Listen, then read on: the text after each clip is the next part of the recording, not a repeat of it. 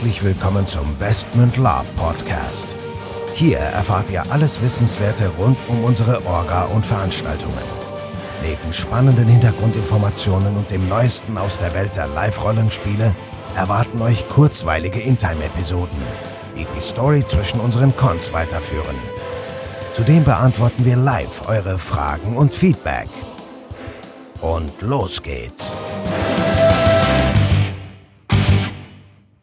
Herzlich willkommen zu einer neuen Folge des Westman Lab Podcast, wie immer mit dem Michael und dem Nico. Ja, hallo von mir. Ähm, neue Folge, ähm, Ausblick und Rückblick kann man es fast nennen. Genau, die zweite Folge im neuen Jahr und ähm, wir haben uns überlegt, wir sprechen heute mal über die Hintergründe der dunklen Chroniken. Mittlerweile gibt es ja oder waren es ja schon drei Teile, also drei Live-Rollenspielveranstaltungen, die diesen Hintergrund bespielen. Und es werden noch zwei kommen. In diesem Jahr der Westman Dunkle Chroniken 4, die Rückkehr des Grauen Propheten und im nächsten Jahr dann der fünfte Teil und soweit geplant auch der Abschlussteil. Und für all die, die bereits äh, auf dem einen oder anderen Con waren oder die, die jetzt noch vorhaben, hier ähm, mitzumachen in diesem Jahr und in den kommenden Jahren, würden wir gerne die Gelegenheit ergreifen, um ein wenig über den Hintergrund zu sprechen, weil auf dem letzten Con hat sich ja so einiges herauskristallisiert in Time. Ja, rauskristallisiert trifft's ziemlich auf den, auf den Punkt, würde ich sagen. Ja, äh, der hieß ja Maskerade und äh, endlich ist die Maske auch gefallen. Vielleicht mal äh, ausholend, äh, wir hatten ja eine längere Lab-Pause und haben dann irgendwann wieder angefangen, Lab zu machen und aus dem aus dem Teil 15 ist irgendwann die Idee erwachsen, dass es schön wäre, auch auf, auf Nachfrage der Spieler natürlich, äh, die da waren, mal die, die alten Charaktere auch wieder zu beleben. Also ich weiß, da kamen damals diverse Spieler, haben gesagt, ihr seid so oldschool. Dann haben wir gesagt, ja, okay, ähm, oldschool ist eine Sache, aber ähm, es gibt so viele alte Geschichten noch, die gar nicht erzählt wurden. Ja, und jetzt ist unsere dunkle Chronikenreihe soweit fortgeschritten und wir sind kräftig dabei, die ganzen, ja, wie kann man sagen, Geschichten zu erzählen, die da passiert sind. Ähm. Genau. Und versuchen natürlich auch die alten Geschichten nutzen sozusagen mit, mit, mit zu verweben und einzubauen. Ähm, also vielleicht legen wir einfach mal los. Worum geht's denn bei den dunklen Chroniken? Also im Endeffekt, der Hintergrund ist ja der, dass unser geliebter äh, mittlerweile König ähm, Erik Moonstone zu Westmund ein ja, Halbbruder hatte und äh, der eigentlich relativ unter dem Radar die ganzen Jahre äh, gelebt hat. Der hat halt im, immer so mehr oder weniger im Schatten vom Jerik ähm, gelebt. Ähm, und als dieser dann mehr oder weniger in den Jahren aufgestiegen ist, Investment und zum Schluss halt zum, zum Herrscher aufgestiegen ist, ähm, ja, hat Jerik den Bruder im Prinzip immer so ein bisschen mitgezogen aber niemals an die große Glocke gehängt. Ich glaube, es wusste auch bis auf einige Vertraute von ihm gar nicht, gar niemand, dass es diesen Halbbruder gab. Der ist sozusagen immer im Schatten des Herzogs sozusagen oder jetzt mittlerweile Königs aufgewachsen. Ganz interessant an der Stelle vielleicht, dass das äh, Charaktere sind, die noch aus der, der ganz allerersten Westmund-Gründungszeit äh, stammen teilweise, die da über die, die Kampagne jetzt sozusagen ja wiederbelebt, teilweise gemeuchelt, ja getötet, verraten und äh, was auch immer wurden. Ähm, ich ich denke da gerade an Arin. Ganz kurz, genau, kommen wir sofort zu. Ähm, nur zur Info,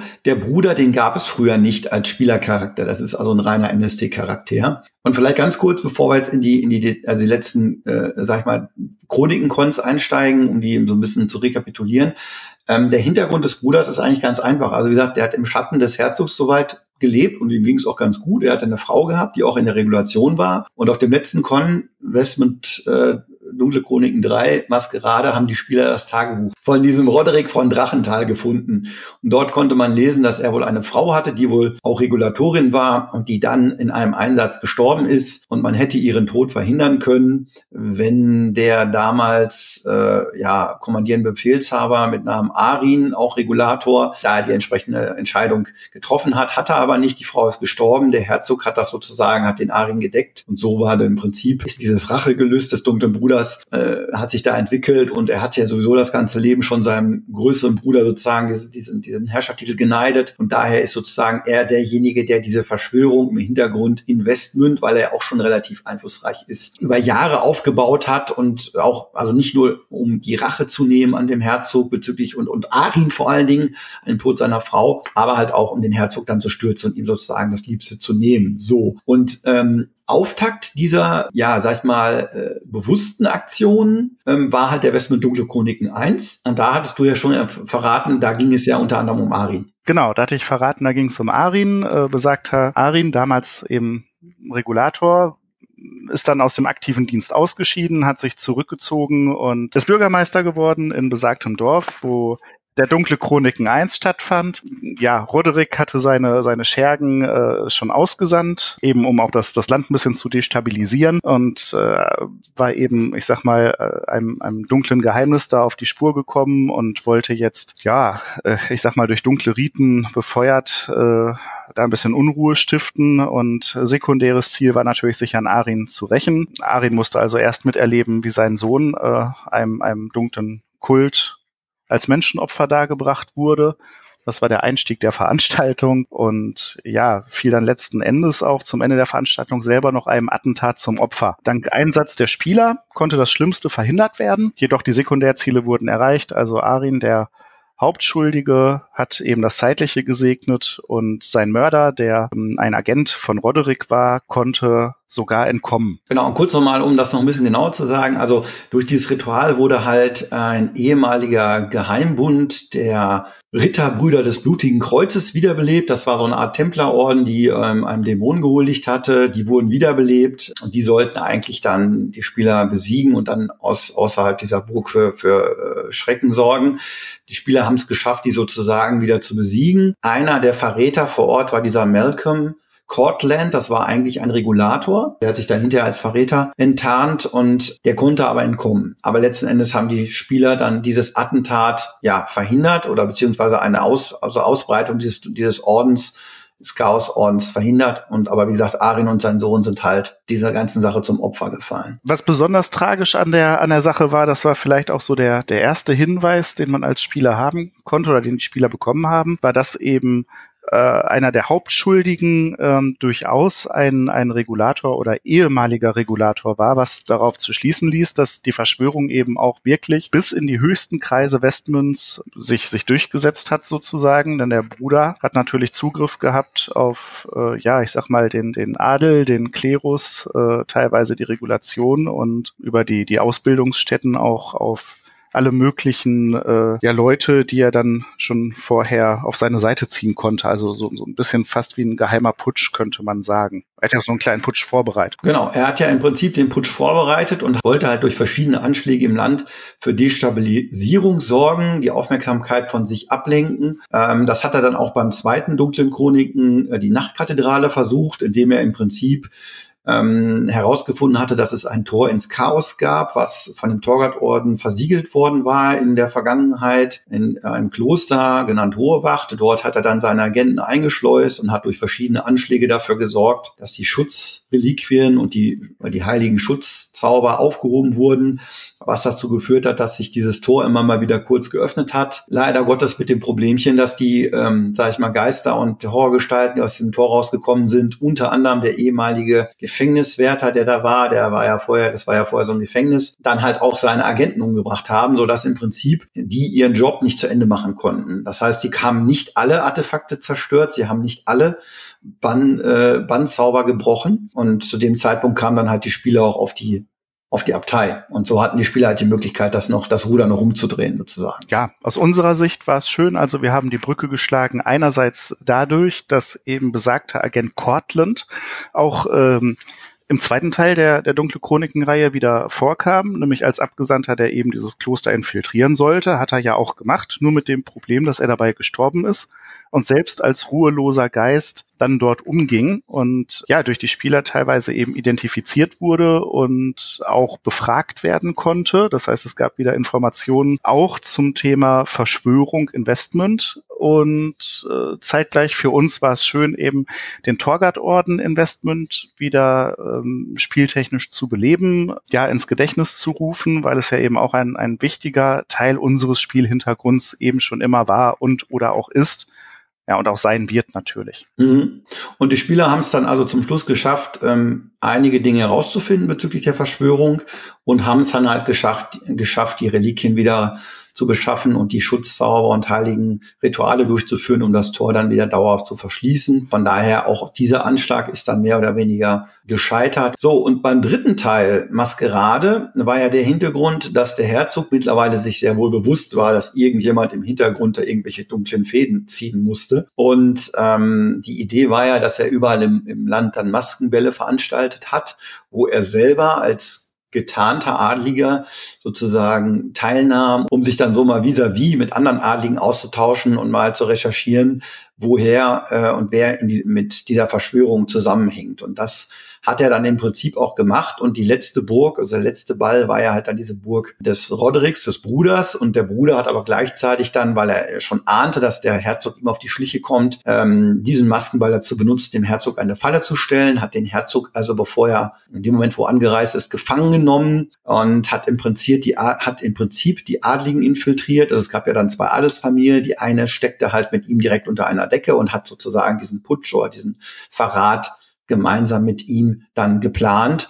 Und dieses Komplott haben die Spieler dann vor Ort halt aufdecken müssen. Ja, hat ja auch funktioniert. Also erstmal aus Sicht von Roderick hat es funktioniert und später hat es dann aus Sicht der Spieler funktioniert, die das Ganze vereitelt haben. Ähm, ja, die Maske ist gefallen, also Vermutungen dahingehend gab es schon.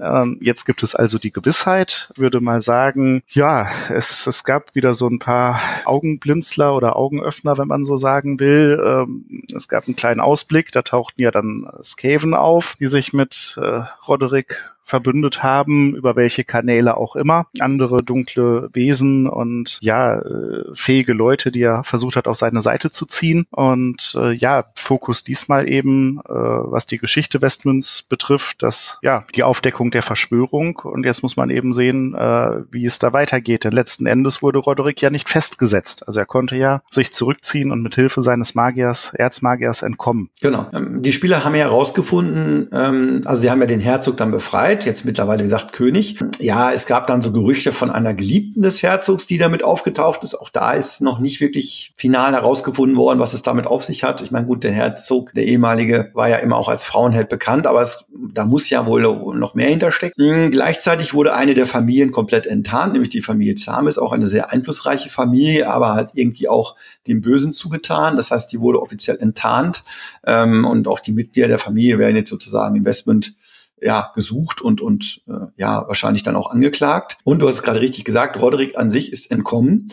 Und ich sag mal, es wird sicherlich nicht die letzte Sache gewesen sein, die er vorbereitet hat und das letzte Ass, was er ausgespielt hat. Das heißt, noch ist dem Ganzen kein Ende gesetzt, wobei man mittlerweile sagen kann, Gefahr erkannt, Gefahr gebannt. Man weiß zumindestens gegen wen man kämpft. Und der Herzog, respektive jetzt König, hat jetzt auch die Möglichkeit, genauer diese Verschwörung, äh, dieser Verschwörung nachzugehen und kennt jetzt auch mehr oder weniger die meisten der Mitverschwörer. Das heißt, es sollte jetzt eigentlich nur noch eine Frage der Zeit sein, bis diese Verschwörung aufgedeckt ist und der Roderick auch gestellt werden kann.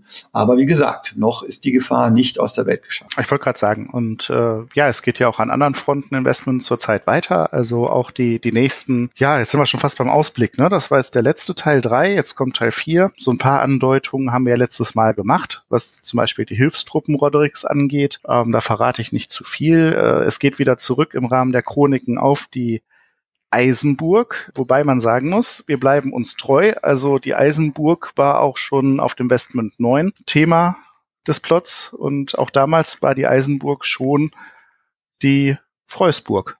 Ich würde sagen, da sind wir sehr konstant in der Geschichte geblieben. um genau. das zu sagen. Also wir kehren nächstes Jahr sozusagen in wie Outtime auf dieselbe Burg zurück. Ja, was gibt's noch an Ausblicken? Ja, neue, neue Kampagnen zeichnen sich ab. Das Land wächst und gedeiht. Äh, an allen Fronten ist zu tun. Ja, also es, es gibt jede Menge in und um Westmund, wie gesagt. Und wer da irgendwas spielen möchte, spielen kann und sich was vorstellen kann, ist herzlich eingeladen. Ja, du hast es gerade angesprochen. Also zurück auf die Freusburg und auch dort gab es ja beim Westmund 9 einige, ja, ich sag mal, offene Themen. Ähm, auch die, an die werden wir anknüpfen, so dass wir sozusagen da sich dann auch der Kreis schließen wird. Und genau, und über das nächste Jahr sprechen wir noch nicht, weil ähm, da verraten wir nämlich noch nichts. Aber es sollte ja klar sein, worauf es dann am Ende hinausläuft. Gut, soweit von unserer Seite zur Zusammenfassung der bisherigen dunklen Chronikenreihe. Wenn ihr dazu noch Fragen habt, haut die gerne unten rein oder schreibt uns einfach. Und ansonsten sehen wir uns und hören wir uns beim nächsten Mal. Ja, von mir aus auch. Ähm, ich freue mich vielleicht auch mal auf, auf InTime-Fragen vielleicht keine schlechte Idee. Also stellt uns doch auch mal eure Intime-Fragen. Wer hat denn, wer war denn, äh, was gibt es denn da zu berichten? Und auch da stehen wir euch vielleicht mal Rede und Antwort. Also bis zum nächsten Mal und tschüss. So, bevor jetzt wirklich Schluss mit dieser Episode ist, an dieser Stelle noch einmal der Hinweis, dass wir uns natürlich jederzeit über euer Feedback und eure Fragen freuen. Ihr könnt diese gerne als Facebook-Kommentare unter die jeweiligen Episoden-Postings schreiben oder einfach eine Mail an orga.westmund.de raushauen. Zudem würden wir uns mega freuen, wenn euch der Podcast gefällt und ihr uns eine 5-Sterne-Bewertung und eine nette Rezension bei iTunes gebt. Das hilft uns, den Podcast immer besser zu machen. So long und bis denn.